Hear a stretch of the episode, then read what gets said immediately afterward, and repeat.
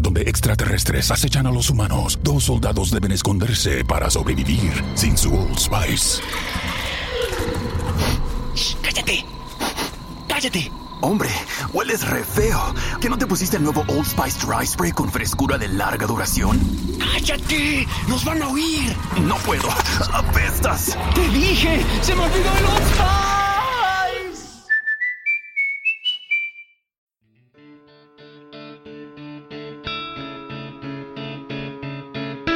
Bienvenido a Sin Límites, un espacio donde siempre hay algo que decir y que contar. Soy Sergio Mendoza y el podcast da inicio ahora mismo. Bueno, aquí estamos una vez más para comentar algo que platicar, que contar, que decir. Estamos en julio del año 2020 y bueno, la situación social aquí en los Estados Unidos se ha incrementado, ha estado muy tenso esta situación después de los acontecimientos en Minneapolis con la ejecución de parte de la policía de este afroamericano George Floyd. Y esto ha causado un revuelo porque en pleno año 2020 están pasando estas cosas. La discriminación racial, el, el sesgo racial que hay en la sociedad americana que ha despertado a través de la retórica desde la campaña electoral del presidente, como que ha despertado los demonios de aquellos que estaban adormecidos, estaban calladitos, no hacían ruido, estaban quietos, toda la lucha social por todo el movimiento que se ha hecho, por todos los cambios en la ley en cuanto a la cuestión racial, pero en estos últimos 3, 4 años hemos visto proliferar crecer, acrecentarse este tipo de situaciones contra los afroamericanos, contra los, contra los musulmanes, contra los latinos, mexicanos. Y bueno, no para, ¿no? Entonces, yo quiero compartir hoy en este podcast acerca de, de cómo es que a la gente se le mete una idea, una idea tan tan, tan tonta, no tan estúpida como de sentirse mejor por, el, por cuestión del color.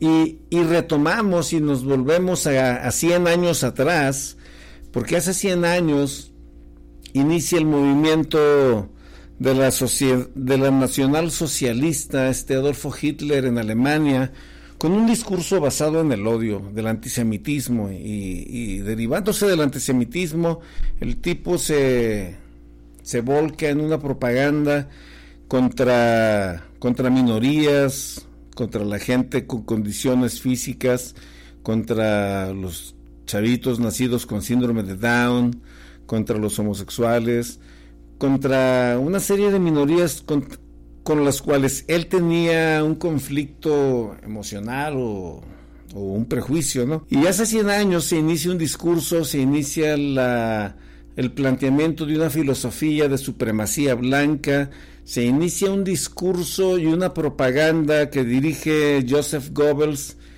y se institucionaliza el nazismo con el racismo y el fascismo y encuentran al judío en este caso en un contexto muy muy muy muy rígido en, en Europa del este y del occidente primero en el este luego del occidente contra el judío, se implementa el antisemitismo y encontramos a muchas personas educadas, este, graduadas de universidad, con posgrados, pertenecer a las filas de estas milicias, de estos grupos. La semana, en esta semana, estamos ahorita, estamos al día 23 de julio del año 2020 y nos damos cuenta de que ahorita, así como Hitler soltó las, las secciones de asalto esos grupos de choque para atacar a los bolcheviques, a los antimarxistas, a los antisemitas, en Portland, Oregon lanzaron agentes federales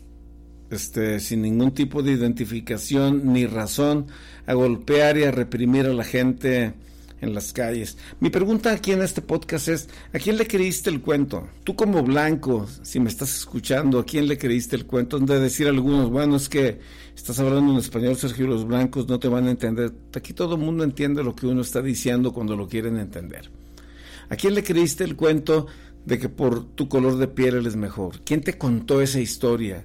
¿De dónde viene esa barbaridad? ¿De dónde surge esa idea retrasada y perdida de que por tu color de piel eres mejor que los demás. O sea, ¿qué te hace creer que eres mejor? Y aquí es donde los líderes, los oradores juegan un papel tan importante, este tipo de movimientos sociales, porque no es posible que un país como Alemania, Alemania de 1920, de 1920 a 1945, 44 fue cuando ya los rusos los estaban dominando, pero vemos a un país en donde, en donde la filosofía, la psicología, los avances científicos, aún la, la gran reforma religiosa por Martín Lutero, la invención de la imprenta, un país evangélico por, por cientos de años, temerosos de Dios, ¿cómo es posible que pueda caer una sociedad, una sociedad tan avanzada como la sociedad germana, en el cuento de un par de locos, de una quinteta de locos que estaban dirigiendo el movimiento de 1920 a 1939, que es cuando inicia la guerra. ¿Cómo es posible que ese discurso de odio haya sido más importante y más poderoso que el temor de Dios? O que los principios morales que rigen a la humanidad. De eso es de lo que quiero, de, lo que quiero platicar. Una vez alguien, una vez alguien preguntó y lo cantó, y es una canción que los baby boomers la venimos escuchando por mucho tiempo. ¿De qué color es la piel de Dios? ¿De qué color es la piel de Dios? Y ahí inicia un debate eh, por el tener el derecho o el privilegio, porque es aquí donde los blancos donde los blancos supremacistas este, caen en el rollo de que Dios es blanco, caen en el cuento de que Dios es blanco y, se inventan esa, esa idea. Y después desde un momento, desde una partida fascista completamente, este, al, al judío lo, lo, tachan de malo, de maldito y, y toman como excusa que crucificaron a Cristo dejando de entender o haciendo a un lado el contexto bíblico, profético del plan de salvación. Y no voy a hablar de religión en este momento, pero la cruz de Jesús tiene una explicación completamente para todo aquel que estudia la escritura, para todo aquel que es seguidor de Cristo o que es estudioso de la Biblia. Tiene una explicación y es una conclusión todo ese movimiento, pero estas personas lo transversan y acusan al judío de ser un asesino, de ser un traidor, de ser aquellos que mataron al Hijo de Dios, entonces merecen, por esa razón merecen desaparecer de la faz de la tierra. Esa es la idea, la idea de la nacionalsocialista, la idea antisemita, la idea de odio, y la base de esa idea de odio es buscando en el punto principal del corazón del buen hombre temeroso de Dios, de de defender o vengar al Dios que no se pudo defender en la cruz, cuando pues el que entiende estas cosas sabe que así no funciona, que así no trabaja y que así es esto. Pero ¿de qué color es la piel de Dios? Es la pregunta y la respuesta la tienen muchos porque unos le ponen el color que quieren, ¿no? Y lo vemos en nuestra escultura latinoamericana, plagada de imágenes en el catolicismo, y encontramos a Cristo con piel oscura, con piel mestiza, con piel blanca. Lo, pintamos o lo esculpimos al modo que nos vemos en el espejo. O sea, nos reflejamos en él. Buscamos el reflejo en esas imágenes, en esos iconos que vemos en las iglesias. Y, y aquí, aquí, en este día yo tengo una serie de preguntas, pero... Y aquí hay que estudiar más, hay que preguntar más, hay que llegar más a fondo con todo esto y y traer a la mesa a diferentes personas para poder platicar de algo tan interesante, ¿no? Pero eh, hay, hay una, una pregunta para mí que, que me llega muy al fondo y en este tiempo estamos viendo, por ejemplo, en México una sociedad volcada por una cuarta transformación. Esto, es un discurso, es una retórica de campaña en la cual están llevando a la gente a a pensar de cierta manera o a creer de cierta manera, aunque los resultados sean completamente distintos. Pero la pregunta es esta, ¿cómo una sociedad intelectual puede pervertirse? ¿Cómo encontramos a personas intelectuales este, apoyando, apoyando un discurso barato, un discurso de odio? Cuando yo era pequeño, los Beatles, los Beatles escribieron una canción que, dice así, All you need is love, ese es el coro de la canción. Todo lo que necesitamos o todo lo que necesitas es amor. Todo lo que necesitas es amor. Cuando escuchamos esa canción en pleno apogeo de la guerra de Vietnam, cuando el mundo quiere entrar en el tiempo del peace and love, cuando Woodstock surge cuando ese movimiento social, musical, juvenil, en donde las drogas, el sexo, el amor libre, pero un movimiento en donde se juntaron 400 mil muchachos sin violencia, sin pelear, sin nada por el estilo. O sea, lo, que se estaba profesando en ese momento era el amor, ¿no? Todo lo que necesitamos es el amor. La sociedad todo lo que necesita es el amor y, y, como que ensalzamos ese detalle, pero si nos regresamos dos mil años atrás, Cristo ya había hablado esto. O sea, ama a tu prójimo como a ti mismo, dice Cristo. Ama a tu prójimo como a ti mismo. Y en la regla de oro de la cual habla Jesús, nos dice, no hagas a nadie lo que no quieras que te hagan a ti. O lo puedes decir a la inversa, haz con tu prójimo como quieras que se haga contigo. De esa manera, los resultados en el mundo serían, serían maravillosos, el mundo sería diferente, no se estaría calentando el planeta, no habría tantos muertos, por la violencia, por el tráfico de drogas, por las pandillas, por las guerras y por tantas cosas que están flagelando a la humanidad. No sería esto tan complicado.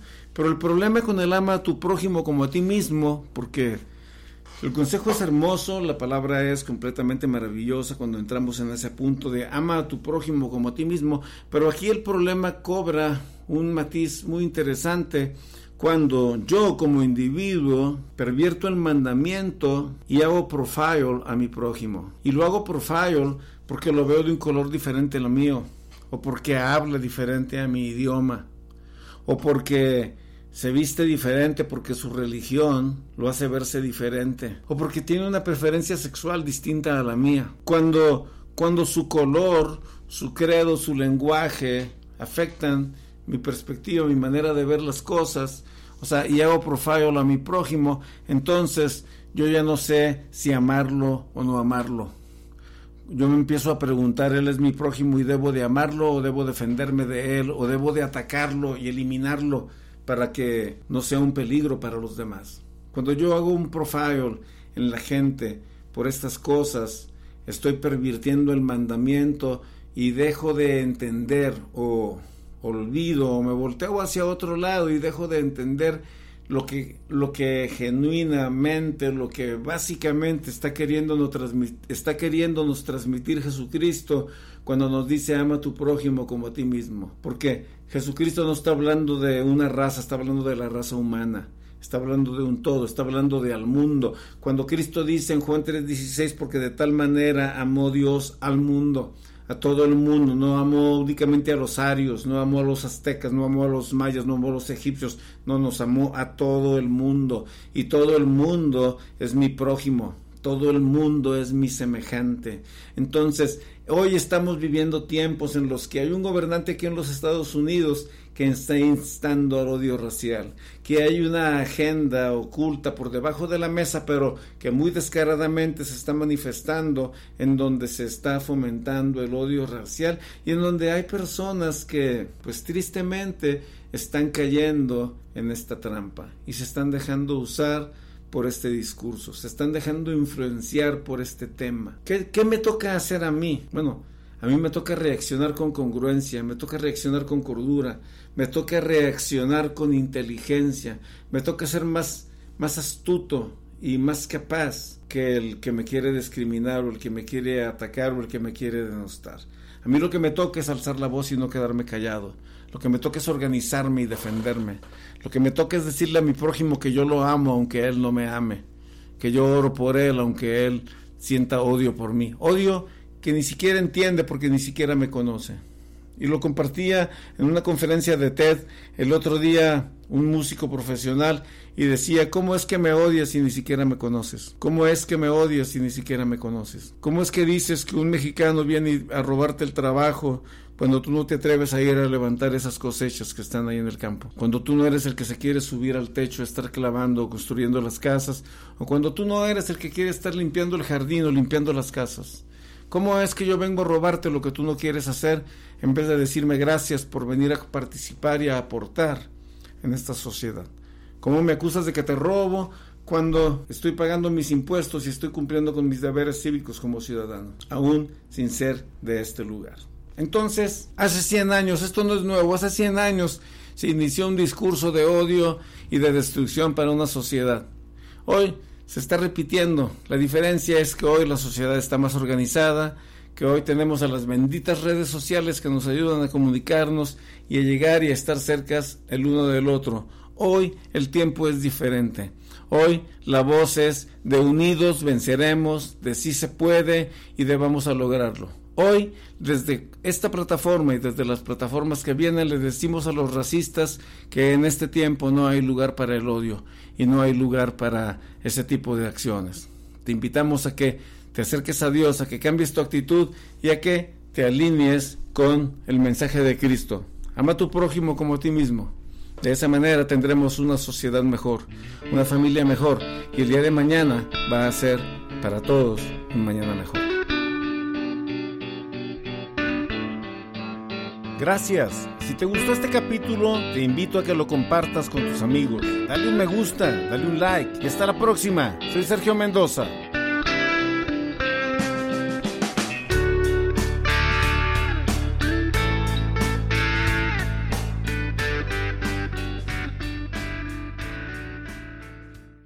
Suffer from chronic hip, knee, or shoulder pain? Avoid drug dependency and surgery with Downtown's Healthcare in Denver. Downtown's Healthcare offers regenerative therapies that stimulate the body's self healing process. Call Downtown's Healthcare at 303 292 9992, now in Lowry or downtown.